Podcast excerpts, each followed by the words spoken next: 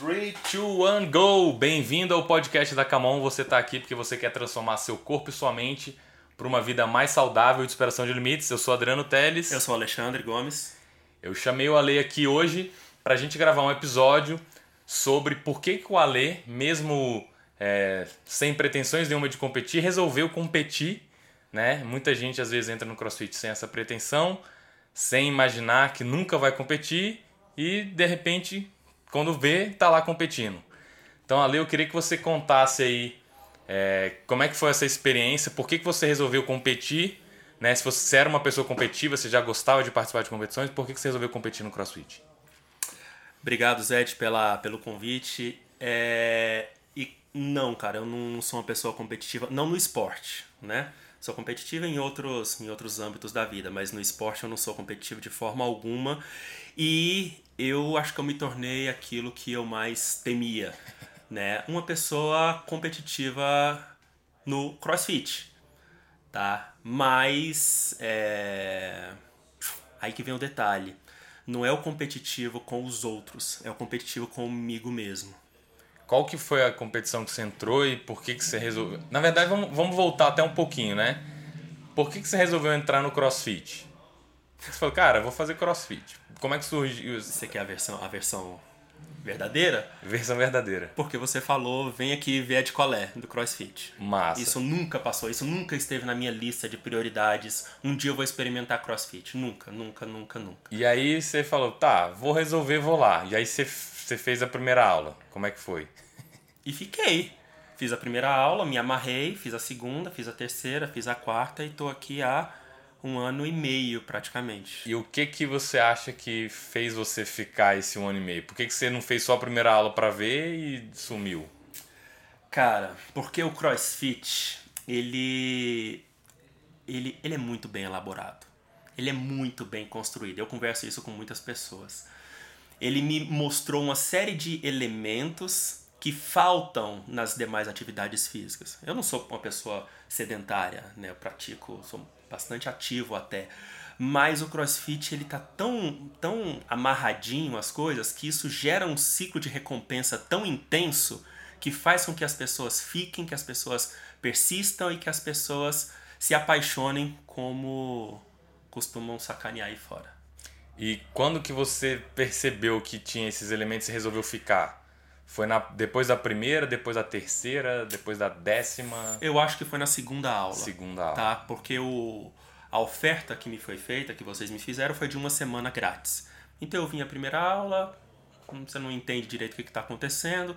Na segunda você entende e você já tem aquela primeira dose de. Qual é o hormônio da recompensa? Tem ocitocina, dopamina, dopamina não sei o quê. Você tem aquela primeira recompensa porque você já consegue fazer coisas que na aula anterior você não conseguia fazer.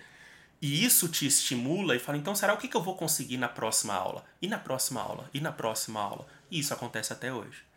Entendi. E aí, depois que você começou a fazer crossfit, então você nem, nem tinha isso no seu radar aí de, de atividades que que, que você começou a ver assim com CrossFit que te trouxe benefícios até que você resolveu se inscrever numa competição de CrossFit? Como é que foi essa jornada e quanto tempo depois que você estava no CrossFit que você competiu pela primeira vez?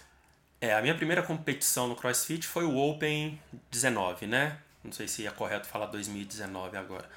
Mas é o, o Open 19. E eu me, me, me inscrevi, participei também sem qualquer tipo de pretensão, porque a coach da época, extremamente animada, extremamente é, é, engajada nesse, nesse processo, ela acabou incentivando a gente a, a se inscrever e eu, e eu me inscrevi. É, mesmo não gostando de competir, não gostando do ambiente competitivo, mas muito é, é, é pelo que pelo que me foi vendido, de que não seria necessariamente uma competição com outras pessoas, mas uma competição comigo mesmo. E foi exatamente isso que aconteceu e que me disparou um, um, um estalo de que eu não preciso me comparar com você. Eu posso me comparar com eu de ontem. Legal. E isso para mim fez toda a diferença. Então a coach te convenceu lá de que seria uma oportunidade para você. Aliás, Cacau, beijo. Obrigadão. Coach Cacau aí que convenceu a Ale tá nos Estados Unidos, depois a gente vai marcar ela aqui para ela assistir esse episódio. É, então você resolveu dar um voto de confiança da coach, falou, vamos lá, ela falou que era legal, você abriu a mente e falou, cara, eu não gosto de competir, mas vamos ver de colé, né? E aí você resolveu dar esse voto de confiança. Como é que foi competir no Open para você? Como é que você lembra do seu primeiro. Eu lembro exatamente do meu primeiríssimo WOD. Então, só fazer um contexto, quem ainda não sabe o que é o CrossFit Open, CrossFit Open é uma competição que acontece todo ano realizada pela CrossFit. Toda semana a CrossFit anuncia um WOD, um treino, na quinta-feira, e aí você pode fazer esse treino quantas vezes você quiser até a segunda-feira. E aí você pega o seu melhor resultado e publica ele online e vai ter um ranking mundial aí de 400 mil pessoas que também competem no Open no mundo todo. E aí você pode usar esse ranking para se motivar ou simplesmente não utilizar esse ranking e simplesmente dar o seu melhor, né? Então, fazendo esse parênteses aí, isso é o Open. Então, toda quinta-feira eles anunciam um, um, treino surpresa que ninguém sabe o que é, você pode fazer. Como é que foi o seu primeiro WOD do Open? Meu primeiro WOD do meu primeiro Open foi chegar na, nas portas do inferno, abraçar o capeta e, e, e voltar. Porque eu achava, eu muito inocente, eu achava que seria algo coletivo, né? Que todo mundo ia fazer ao mesmo tempo.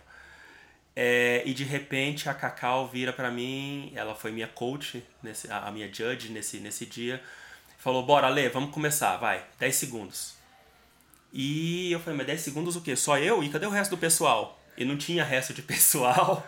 E eu comecei completamente atropelado, era aquele de wall ball junto com, com remo. Tanto que, tanto que no meio do meu ódio você chegou, a gente começou a conversar e você falou assim, que horas que você vai fazer o, o, o, o Open? E a Cacau disse, não, ele já está fazendo. Porque eu não aguentava mais, já tinha passado, sei lá, 4 minutos, 5 minutos eu tava com o coração batendo aqui no topo da, da cabeça, porque eu não tinha mais fôlego para nada, porque eu não tinha me organizado, não tinha planejado, não tinha feito bosta nenhuma, né? Mas é, eu sobrevivi, e aí que eu acho que vem a parte legal. Eu sobrevivi, e depois que passou todo esse, aquele desespero do primeiro WOD, do primeiro Open, que era extremamente cardio, eu olhei para trás e falei, cara, eu consigo fazer melhor nos próximos. Agora eu sei como é que é esse negócio. Eu vou me preparar melhor para os próximos. Eu vou me aquecer melhor. Eu acho que eu nem aqueci nesse primeiro, né? Eu nem alonguei, não fiz bosta nenhuma, né? E aí na próxima semana teve o 19.2, eu fui um pouco melhor. Na 19.3 eu fui um pouco melhor. E Quando cada... você fala eu fui um pouco melhor, o que, que você quer dizer com isso? Você ficou na frente das outras pessoas? Não, eu fui um pouco melhor a, na, com relação à minha percepção subjetiva de cansaço. Né? Eu terminei o WOD com mais consciência. No primeiro eu acho que eu quase perdi a consciência. Né? Eu acho que eu quase bati as botas. Mas no segundo, no terceiro, eu já sabia ponderar um pouco, economizar energia, gastar mais no final, economizar no início, aquela, aquela coisa toda. E essa essa inteligência estratégica durante do WOD, mesmo eu sendo um, iniciante, eu acho que eu tinha três meses de CrossFit só, mesmo não sabendo fazer os movimentos direito, não, mesmo não tendo é, é, força para pegar as cargas é, que, eram, que eram propostas no scale, é, eu conseguia fazer uma progressão mais adequada ao meu condicionamento naquele momento. Então, isso é interessante você estar tá falando que é o seguinte: você não era uma pessoa competitiva, você se inscreveu, deu voto de confiança lá, confiando na coach, fez o primeiro odd, intelectualmente racionalizando aqui, a sensação que você teve foi horrível, você passou mal, foi pro inferno, abraçou o capeta e ainda assim você quis fazer de novo. Como que. Porque geralmente a pessoa que está escutando fala assim: pra que, que eu vou fazer isso? Porque geralmente é essa a sensação da pessoa. Pra que não gosto de competir, pra que, eu vou competir? E aí você foi lá, competiu, foi horrível e ainda assim você quis ir de novo. Me explica esse paradoxo aparente que existe aí. Zé, você já fez bolo alguma vez na sua vida? Bolo? É. Já tentou fazer um bolo alguma vez na sua vida? Não. Não, tá. Alguma coisa Tapioca, da cozinha, ovo. Né, um arroz. Arroz, sei, qualquer algumas coisa. coisas mais básicas. Primeira vez que a gente se aventura na cozinha, a grande probabilidade é que não vai dar certo. Essa é a grande probabilidade. Se todo mundo que tentasse cozinhar pela primeira vez e não desse certo, desistisse, hoje a gente estava morto de fome. E por que que geralmente as pessoas elas tentam fazer um arroz novamente, elas tentam fazer uma, uma comida novamente? Porque aquela experiência pela qual elas passaram e que deu errado, disparou nela uma série de insights, estabeleceu novas conexões mentais que possibilitam ela a pensar formas diferentes de reexecutar aquele mesmo aquela mesma experiência numa segunda tentativa. Foi exatamente isso comigo no, com relação ao Open. É, foi uma sensação muito ruim, muito desesperadora, mas ao recuperar todas as minhas condições físicas, é, o meu racional disse o seguinte: eu sou capaz de passar por isso sem sofrer desse tanto ou pelo menos sofrendo de forma consciente.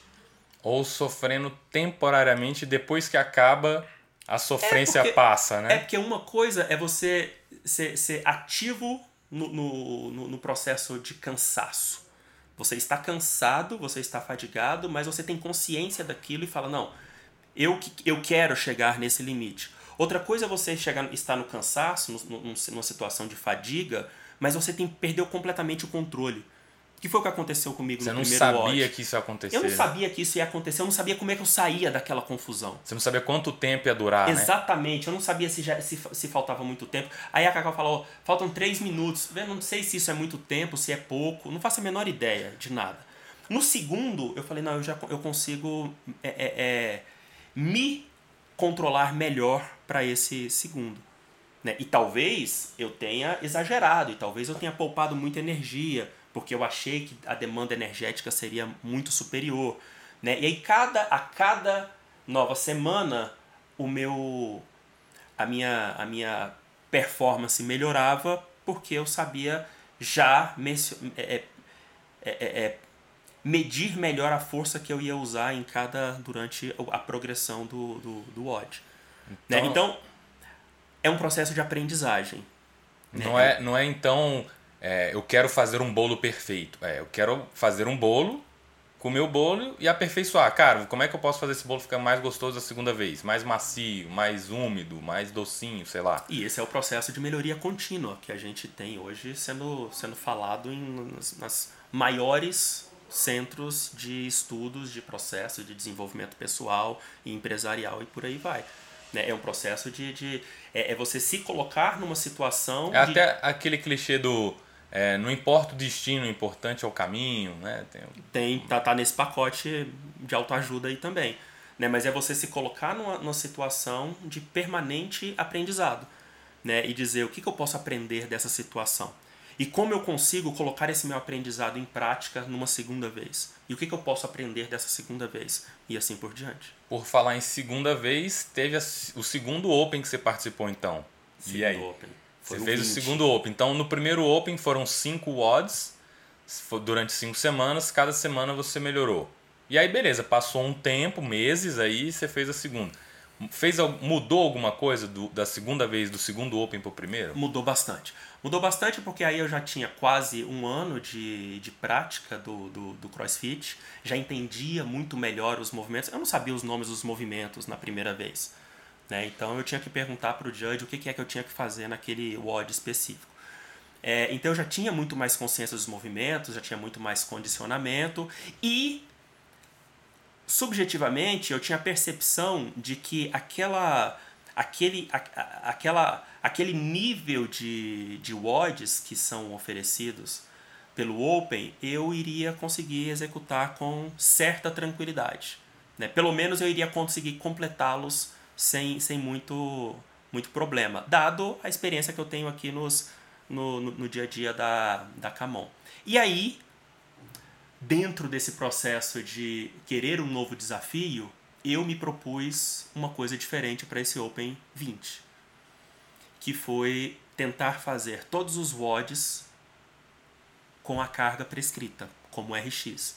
Eu não sou, eu não tenho as condições de um, de um RX, mas eu falei, mas eu quero me colocar nessa situação de desconforto para eu me obrigar a passar por essa situação, para eu ter uma noção do quanto eu preciso me esforçar para chegar de fato numa, numa, numa, numa condição de plena de RX. Então, mesmo você sabendo que ainda você não está no nível do RX, você resolveu se inscrever no RX. Eu resolvi fazer no, o RX. E né? você acha que você mudou essa percepção? Você é mais ou menos RX do que você pensava, na verdade, agora depois que você fez esse o Open 20? Ou isso não importa? É, isso não importa muito, até por, por, por causa daquele, daquele outro podcast que a gente já discutiu, que o RX ele é, é uma coisa que tem muito mais a ver com o estímulo que se busca, né? E não um, uma coisa absoluta. Mas eu achei que eu sou, eu, a minha percepção é que eu sou mais RX do que eu pensei. Porque, por exemplo, tinha WODs que eu olhava e na véspera o judge tava lá, e aí, vai ser scale ou RX? Scale ou RX? Cara, não sei, pera aí, deixa eu tentar levantar essa carga pelo menos uma vez. Se eu fizer uma repetição com essa carga, como foi, por exemplo, aquele thruster com 50 libras. Eu nunca tinha pego aquele, aquele dumbbell, né? nunca na vida. E eu tentei fazer uma vez, não consegui. Aí o judge falou, aquece mais um pouco. Aqueci, aqueci, aqueci. Tentei fazer uma segunda vez e subiu tremendo. Falei, beleza, vou fazer RX. E consegui completar, eu acho que dois rounds. Massa. Né? É, eu não faço double under. Peraí, mas eu não faço double under seguido. Double under de um em um eu faço. Então foi dentro dessas limitações que eu me propus a fazer esse Open. Ah, Alexandre, mas aí você não teve a performance é, melhor do que os outros. Não, não tive. Melhor do que os outros, não. Mas foi muito melhor do que eu mesmo na edição passada do, do Open. Porque agora eu saí com a percepção de que eu consigo fazer coisas que eu imaginava que eu não conseguia. Você fez algo, né? Você fez algo eu que você fiz, nunca imaginou. Eu fiz. Não foi assim, eu acho que eu sou capaz. Você foi lá, vou, deixa eu testar se eu sou capaz, Exatamente. testou. E muita coisa que eu achei que eu não fosse conseguir, eu consegui. Claro, chegava uma certa hora que tinha uma, o meu limite, né? E aí eu Beleza, ah, mas. E dado isso aí que você viu, que você fez coisas que você nunca imaginou, você consegue ver de que forma isso daí é, se transfere para outras áreas da sua vida, fora do crossfit? Nossa, no monte. Aliás, isso não só da minha vida, mas na vida dos nossos ouvintes ou da nossa audiência, na sua vida, na vida de qualquer um, né? Porque isso, no fim das contas, é o desenvolvimento daquele soft skill muito valorizado chamado resiliência, né? Que as pessoas não sabem direito de onde que vem e menosprezam a, a, a, a o condicionamento para desenvolvimento da resiliência. Então, o, o que é a resiliência? Né? O que é um profissional resiliente? O que é um empreendedor resiliente? Uma pessoa é resiliente. É uma pessoa resiliente. A resiliência é aquela propriedade do bambu, né? de você dobrar ele e ele conseguir voltar para o seu estado original sem ter quebrado, sem romper a, as, as fibras dele. Então, a pessoa resiliente é aquela pessoa que consegue suportar certos níveis de pressão sem espanar, né? sem quebrar. Sem quebrar. Né? É, e cada vez que você se coloca numa situação de desconforto, numa situação de dor, numa situação de aprendizado, você está colocando uma nova camada de resiliência dentro do seu, não vou falar do seu DNA, mas dentro da sua estrutura é, é, de trabalho, né? E sua mente, né? Dentro da sua corpo, mente. Né? Exatamente. Da mesma da forma mente que. Do, e dos músculos do corpo. Da mesma forma que o, o, o, o atividade física ela é um processo de tensionamento, de destruição de microfibras, né, para que depois elas se reconstruam de forma mais forte. É uma situação de estresse pro, proposital é uma situação de rompimento de estruturas mentais para depois serem recompostas de forma mais é o mais, crescimento mais né o crescimento o desenvolvimento a adaptação a evolução ela acontece fora da zona de conforto. Ela acontece fora da zona de conforto. então, para poder crescer evoluir progredir avançar a gente precisa passar por situações de desconforto você consegue você consegue aprender a tocar violão sem machucar os dedos? Consegue. Consegue. Tem um monte de alternativas para isso quanto tempo isso. Mas o tempo que isso vai demorar né, talvez te desestimule a aprender violão.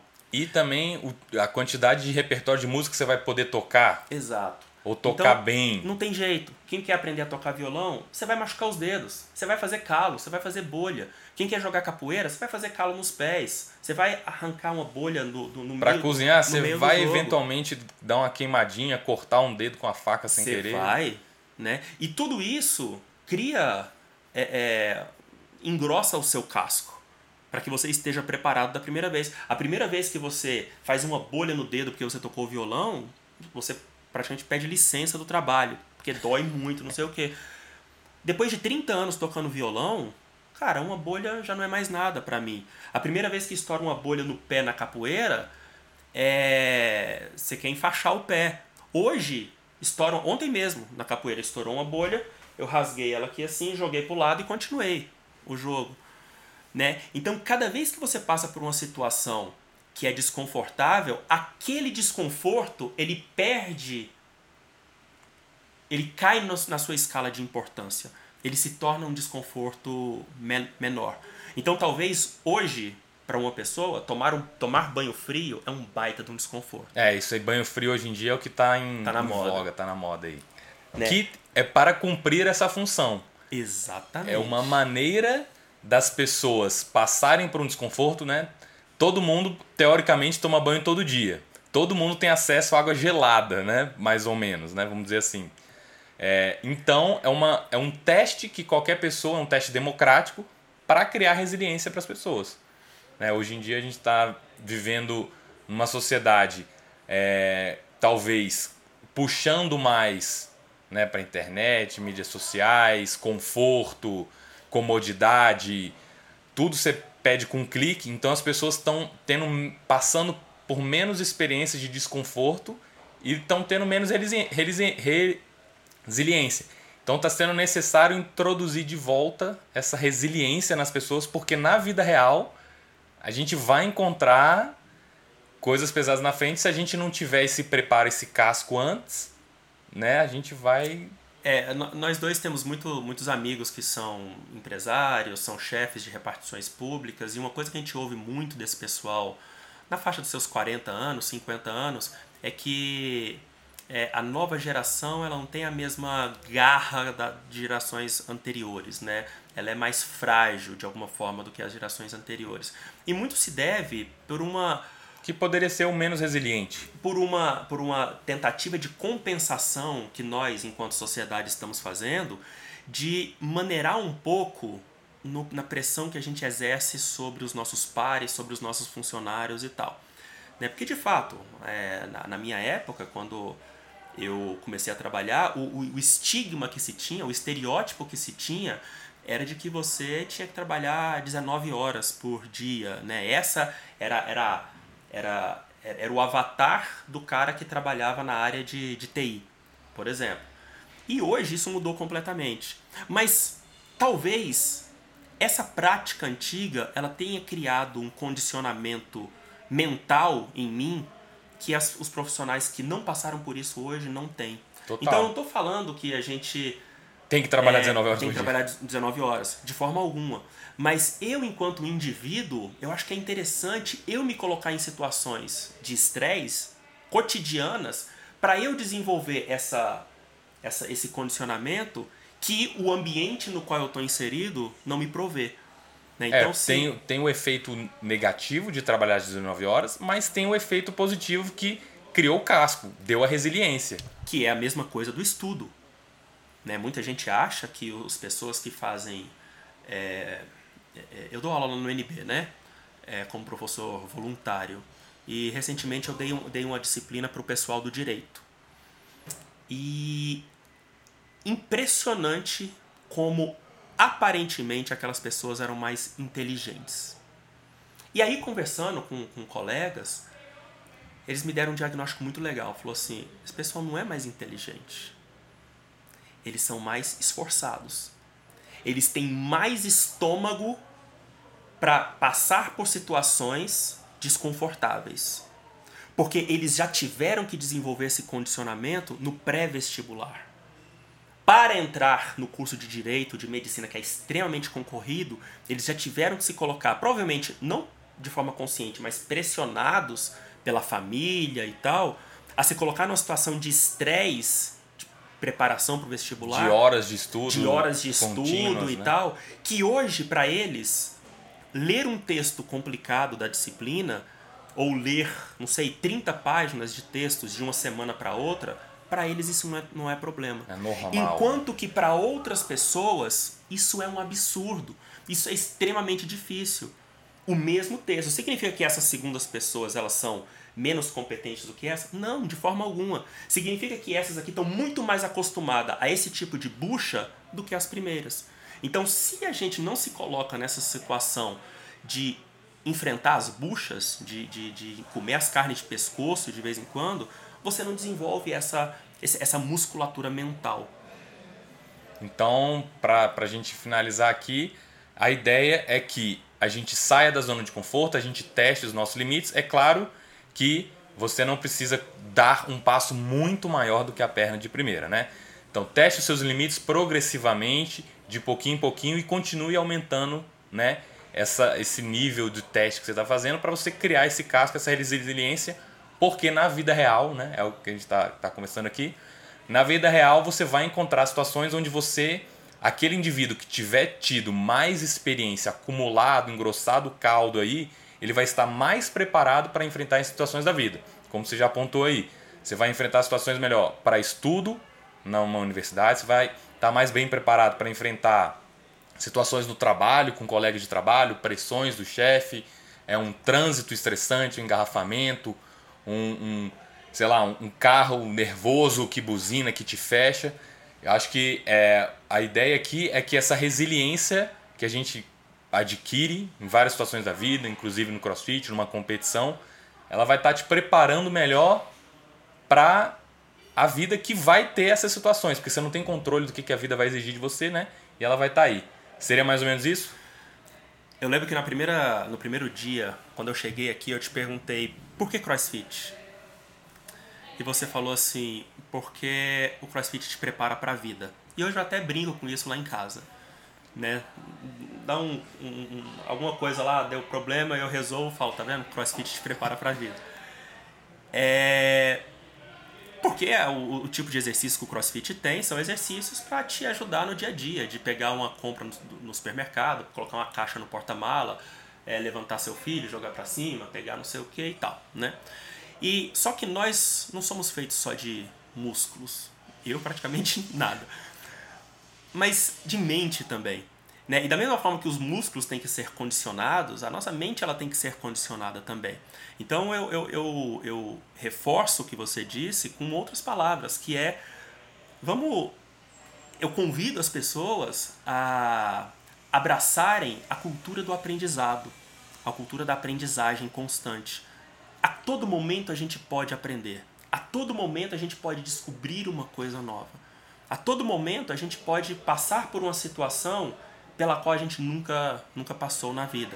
E o, o micro acúmulo dessas coisas ao longo do tempo, ele tem um, um benefício enorme. É a mesma coisa de você pegar o, o ganho de 1% diário num investimento qualquer. Nossa, quem dera, né? 1% diário, 1% ao mês. E tal. A projeção disso no longo prazo. Juros compostos. Né? né? Do, do, exatamente. O, o efeito dos juros compostos, ele é completamente absurdo na nossa, na nossa vida. Eu falo muito isso para o pessoal lá da, da universidade, que você pode encarar o aprendizado como uma função contínua ou como uma função discreta, né? ela falando lá da matemática. Ou seja, eu, eu posso encarar o aprendizado como é, enquanto eu faço graduação, eu aprendo, depois da graduação, depois que eu me formo, eu é, não aprendo. Sair da universidade não aprendo mais. Eu entro na pós-graduação, eu aprendo, depois da pós-graduação eu não aprendo. Eu faço mestrado, eu aprendo, depois eu não aprendo. É o Matrix, a pessoa, ah, entrei, fiz o download da informação, saí acabou. Você pode encarar a vida assim, não tem problema nenhum, ou você pode encarar a, o aprendizado, que é o acúmulo de experiências, como uma função contínua, ou seja, todo dia eu sou capaz de aprender uma coisa nova. Todo dia eu me coloco numa situação de desconforto para descobrir como superar aquilo ali. e de pouquinho em pouquinho, no longo prazo, os efeitos disso são maravilhosos. Concordo totalmente, muito bem colocado aí. Então, obrigado. Você também pode é, conferir esse podcast aqui no Spotify e no iTunes. Um grande abraço e até o próximo episódio. Obrigadão, Ali. Um grande Valeu. abraço. Até mais.